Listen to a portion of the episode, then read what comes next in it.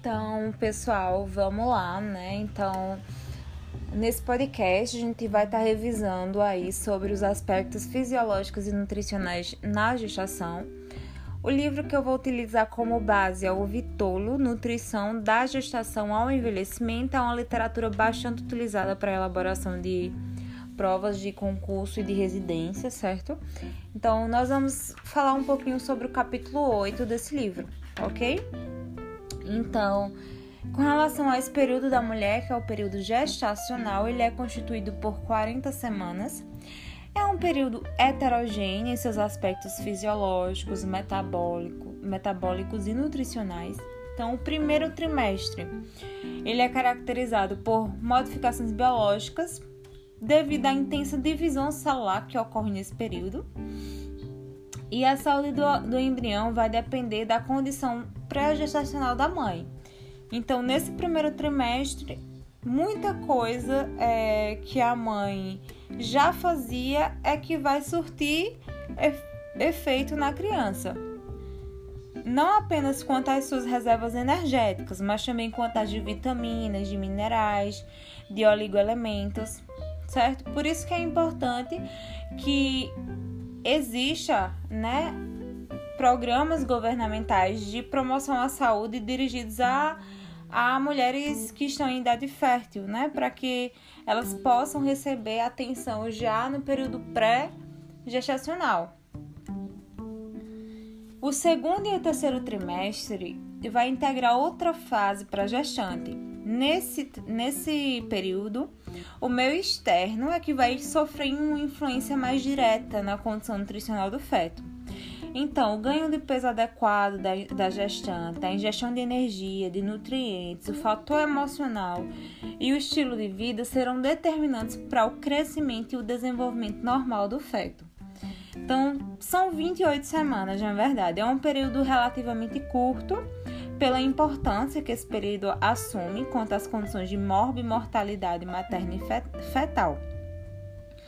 Mas, apesar de ser um período curto, é um período extremamente importante, em que a mãe tem que se preocupar com a sua ingestão alimentar, com o seu ganho de peso, certo? Então, é, fazendo um, um apanhado geral com relação a o esse a divisão dos, dos trimestres, o que vai acontecer, qual vai ser o tipo de crescimento, qual vai ser a velocidade e qual vai ser o peso médio, médio do feto, nós temos que quando a gestante está lá no primeiro trimestre, ou seja, com 12 semanas gestacionais, o tipo de crescimento é, é a hiperplasia celular. Então, as células estão multiplicando, só que a velocidade nesse primeiro trimestre de multiplicação da célula é lenta. E o peso médio do feto é cerca de 300 gramas. Já o segundo trimestre, que é entre as, é, 13 a 27 semanas, o tipo de crescimento das células elas estão sofrendo hiperplasia e hipertrofia, ou seja, as, as células estão multiplicando e aumentando de tamanho. Esse período é um período de acelerada hiperplasia e hipertrofia, onde o, o feto lá para a 27 semana ele vai estar tá com aproximadamente mil gramas, certo? Já o terceiro trimestre, que é acima das 28 semanas gestacionais, o feto ele vai ter mais uma característica de hipertrofia. A velocidade dessa hipertrofia vai ser máxima e lá para a 38 semana ele vai ter cerca de 3 mil gramas, 3 quilos, certo? Então a, a, curva de ganho de peso fetal ela pode ser um instrumento importante para o profissional que faz o acompanhamento da gestante e a, ao dispor de dados sobre o peso estimado do feto, através de um exame, o nutricionista ele pode avaliar se o percentil de peso do feto está de acordo com os valores recomendados. Se o valor estiver abaixo ou próximo do percentil 10, aí eu vou considerar que está ocorrendo um retardo do crescimento intrauterino. Acima do percentil 90, eu vou excluir a hipótese de hereditariedade. Pode-se pensar em alteração dos níveis de glicemia ou diabetes gestacional. Então, esse recurso é, pode ser uma forma de sensibilizar a gestante para uma mudança comportamental que melhore o percentil de ganho de peso do feto, certo? Então, existe uma curva né, direcionada para fazer essa avaliação. Então, com relação à placenta, a placenta é um órgão de alta complexidade metabólica, né? ela tem uma estrutura esponjosa, oval, é, pesa aproximadamente 500 gramas na gestação a termo. O aumento do tamanho da, da placenta é proporcional ao período da gestação. É estimado que por volta de 10 a 12 semanas gestacionais o peso é de 51 gramas, e aí esse peso vai aumentando ao longo da gestação. É, essa placenta ela vai ser responsável pela produção dos hormônios necessários, né, que é a gonadotrofina, coriônica humana, o estrógeno, a progesterona, o lactogênio placentário humano. Então, esses hormônios vão ser necessários para manutenção, regulação e desenvolvimento de todo o complexo gestacional, tanto materno quanto fetal. Então, uma das funções da placenta é transportar oxigênio e nutrientes da mãe para o feto, a fim de suprir as altas demandas nutricionais do feto, certo? Além de eliminar os produtos originários do metabolismo fetal. Então, mudanças nas condições nutricionais ou metabólicas maternas vão interferir no processo de transporte dos principais substratos energéticos, como, por exemplo, a glicose, lipídios, aminoácidos. Então, o transporte de glicose ele é determinado como facilitado, isto é, precisa de um carreador para atravessar a placenta. Isso às vezes cai em prova. E o transporte é facilitado, né? Da, do, da mãe para o feto. Vai precisar de um carreador para poder transportar ali pela placenta. No entanto, seu transporte líquido funciona de acordo com o gradiente de concentração. Como níveis elevados de glicose durante a gestação resultarão em maior transporte placentário de glicose para o feto, Porém, o transporte de lipídios materna é um pouquinho mais complexo, certo? A placenta é capaz de regular a captação, a estocagem, a liberação deles por meio de múltiplos me mecanismos, controlando a composição dos lipídios plasmáticos fetais. Então, altos níveis de colesterol materno vão interferir no metabolismo lipídico da placenta e sua alta captação por esse órgão pode causar esteroidogênese, já que o colesterol é precursor para a síntese de progesterona. Então, níveis alterados de adiponectina, citocinas e hormônios durante a gestação, que ocorrem em complicações gestacionais como diabetes mellitus, podem interferir no processo de transporte placentário e afetar o crescimento fetal, tanto no sentido de retardo quanto de aceleração. Certo? Com relação aos principais hormônios, que eu citei alguns anteriormente, é, vou falar um pouco sobre as funções desses hormônios na gestação. Então, com relação à progesterona, é, a principal ação da progesterona é, é relaxar a musculatura lisa do útero, mas aí ela interfere também em outros órgãos, como o intestino, diminuindo a motilidade. E o que é que isso vai provocar? Vai provocar uma, um maior tempo para a absorção dos nutrientes, Podem, porém pode desencadear um quadro de constipação intestinal. Então a progesterona é um pouco responsável também pela pelo aquele quadro de constipação intestinal que muitas gestantes elas acabam relatando. Então, a progesterona ela vai favorecer a deposição de gordura, aumentar a excreção de sódio, é, afetar o metabolismo do ácido fólico, participar da mamogênese. O desequilíbrio na produção desse hormônio vai contribuir para o processo de ganho de peso durante a gestação, certo? Já o hormônio da gonadotrofina coriônica humana, que é o OHCG, ele apresenta papel fundamental no início da gravidez, né, enquanto a placenta ela não é capaz de produzir progesterona e estrógeno. em quantidade suficiente para promover a evolução dessa condição fisiológica. Ele vai ser detectado no sangue 8 dias após a fecundação e em 15 dias se for pesquisado na urina. E sua confirmação, sua detecção, na verdade, é a confirmação da gravidez. Então, é aquele hormônio muito utilizado em kits para teste de gravidez comercializado em farmácias. O estrógeno é, a principal ação do estrógeno é aumentar a elasticidade da parede uterina e do canal cervical. Essa ação é causada pela alteração dos mucopolissacarídeos do tecido conjuntivo, tornando-o mais hidroscópico e, portanto, mais elástico. Reduz as proteínas séricas, afeta a função tireoidiana, interfere no metabolismo do ácido fólico e participa também da mamogênese. Já o hormônio lactogênio placentário, ele vai antagonizar a ação da insulina pela deposição de glicose no sangue a partir de glicogênio. Então, ela, ele vai ter ação semelhante à do hormônio de crescimento, porque ele vai fazer deposição de proteína nos tecidos. Então, ele tem intensa função anabólica e lipolítica.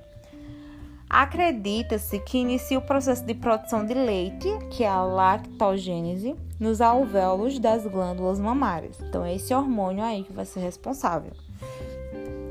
A insulina também é importante, né? As gestantes elas têm resposta de insulina normal à glicose no início da gravidez, mas à medida que o período gestacional avança, torna-se necessário mais, mais insulina para transportar a mesma quantidade de glicose.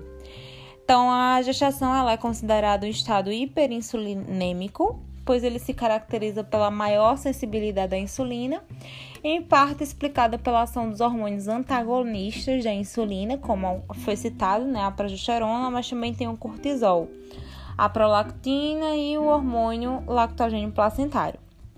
Os níveis glicêmicos em jejum tendem a ser menos elevados na gestante, em compensação, os níveis pós-prandiais são mais altos, especialmente nas gestantes em que não há aumento adequado da produção da insulina. Então, o aumento da glicose necessária para o feto sobrecarrega o sistema de tal modo que a insulina fica menos eficiente no final da gestação. Com relação às adaptações fisiológicas, né, durante a gestação ocorrem várias adaptações fisiológicas que vão afetar o sistema orgânico materno e as vias metabólicas. Por esse motivo, os parâmetros laboratoriais plasmáticos e urinários apresentam-se alterados em relação ao de mulheres não grávidas, principalmente no segundo e no terceiro trimestre. Então, os fatores fisiológicos que exercem maior força sobre essas alterações são os níveis elevados de estrogênio, de progesterona. Vai aumentar em 50% o volume plasmático e 20% o conteúdo de hemoglobina. Então, o impacto dessas modificações recai sobre os níveis de lipídios, colesteróis, colesterol, caroteno, vitamina E e fatores de coaguladores sanguíneos, certo? Então, esse aumento de 50% do volume vai, vai atingir um pico lá na semana 30 a 34 da gestação. Então, a quantidade de eritrócitos, que são as células vermelhas, vermelhas, vão aumentar em 18% por ocasião do parto, certo? Sem suplementação de ferro, e 30% se ocorrer a suplementação. Entretanto, o aumento desses componentes plasmáticos ele não é proporcional à expansão do volume total, o que pode o que vai provocar o que a hemodiluição. Então, essa diluição ela é fisiológica e vai promover o que a queda de 20% na concentração de hemoglobina plasmática e de 15% no hematócrito. Mas aí o VCM e o HCM eles permanecem inalterados, lógico que em pacientes não anêmicas. A pressão arterial é, pode diminuir na metade da gestação como resultado desse aumento da vasodilatação periférica. O metabolismo basal ao final da gestação ele está lá entre 15 a 20%, maior em razão do aumento de peso da maior demanda de oxigênio, da maior produção hormonal. Então, vai ocorrer vários ajustes no metabolismo de carboidratos, proteínas, lipídios, para assegurar, minha gente, que o feto ele receba todos os suprimentos fundamentais para o crescimento. Então, 50 a 70% das calorias necessárias diariamente ao feto no último trimestre são derivadas da glicose é, 20% vão vir dos aminoácidos e o restante vem dos lipídios. No início da gestação, a resposta da glicose à insulina é normal, mas à medida que, essa, que a gestação ela vai avançando, é, ocorre o processo de resistência à insulina, sendo que a ação desse hormônio é 50% a 60% menor ao final da gestação. As ações de progesterona e do, do estrogênio também vão aumentar a sensibilidade e a vascularização, respectivamente, dos centros respiratórios, promovendo a hiperventilação para suprir o aumento de 20% dessa necessidade de oxigênio. Esse quadro, inclusive, ele pode conferir algum desconforto nasal. Ao final da gestação, a respiração torácica substitui a abdominal, então vai ocorrer menor movimento do diafragma em função da expansão uterina. O diafragma ele vai se movimentar mais vezes com menor profundidade, então por isso que a gestante ela vai ficar ofegante nesse final da gestação. A função renal também vai sofrer alterações, então vai ocorrer é, um aumento de aproximadamente 70% no fluxo plasmático renal a filtração glomerular 50% aumentada. É, por conta desse aumento, os níveis de ureia e creatinina vão diminuir. Vai aumentar a reabsorção de sódio pelos túbulos renais, por conta da aldosterona, do estrógeno. Então, em consequência da diluição da albumina sérica e do aumento da filtração glomerular, vai ocorrer essa eliminação mais eficiente da creatinina, da ureia, ácido úrico, produto de excreção dos metabolismos proteicos então, vai ocorrer aí, minha gente, várias mudanças nesse organismo ao longo dessa gestação. É, o impacto das alterações fisiológicas nas funções gustativas e olfativas pode ser resumido nos seguintes aspectos: as alterações hormonais, principalmente no primeiro trimestre, vão interferir no paladar, no olfato, aumento do consumo de sal, diminuição da sensibilidade a, a, a essa substância então, vai ter uma diminuição da sensibilidade e, consequentemente, a gestante vai querer adicionar mais sal, certo? Então, a, a gestante pode ter hiperêmese, náusea, vômito nesse início da gestação. Então, as alterações observadas nesse sentido possibilitam que a gestante consuma eletrólitos em quantidade adequada para a expansão do volume plasmático, o que facilita o ganho de peso. Então, aumenta o potencial da capacidade de sentir o sabor amargo também que ela sente. Então, serve como proteção para que a gestante ela se previna de intoxicações na fase de desenvolvimento fetal. Então, apesar de existir essas hipóteses e não serem totalmente concordantes na literatura, é importante destacar que é unânime o reconhecimento de que durante a gestação ocorrem mudanças importantes no olfato, no paladar, na preferência por alimentos específicos. As alterações gastrointestinais são diminuição no tônus, motilidade do estômago, redução da produção de ácido clorídrico, esvaziamento gástrico mais lento e menor motilidade do, do intestino. Então, como nós podemos ver, isso é uma fase da vida da mulher em que muitas coisas acontecem em seu organismo, né? Então, o mais principal é, pra, é interessante saber de tudo com detalhes para que a gente possa explicar para nossa gestante em um momento de uma consulta o porquê que certas coisas se alteram nela. E para prova, né, para quem está vindo aqui ouvir isso porque precisa revisar para fazer prova, a gente tem que entender né, como é essa evolução fetal, quanto que ganha por, por trimestre, né? O que é está acontecendo com esse feto, né? A importância dessa evolução, né? Na, na a evolução da mãe interfere na evolução do feto e é importante a gente analisar como é que a mãe está se alimentando Saber também a importância de cada hormônio também, extremamente interessante que a gente reconheça o que é que está acontecendo com essa mulher e qual é a função de cada componente que está se alterando nessa, nessa gestante, certo? Então eu vou ficando por aqui. É, a gente fez uma abordagem do capítulo 8, certo? Do Vitolo. E nas próximas sessões nós vamos lendo e abordando e comentando outros capítulos do mesmo livro, tá ok?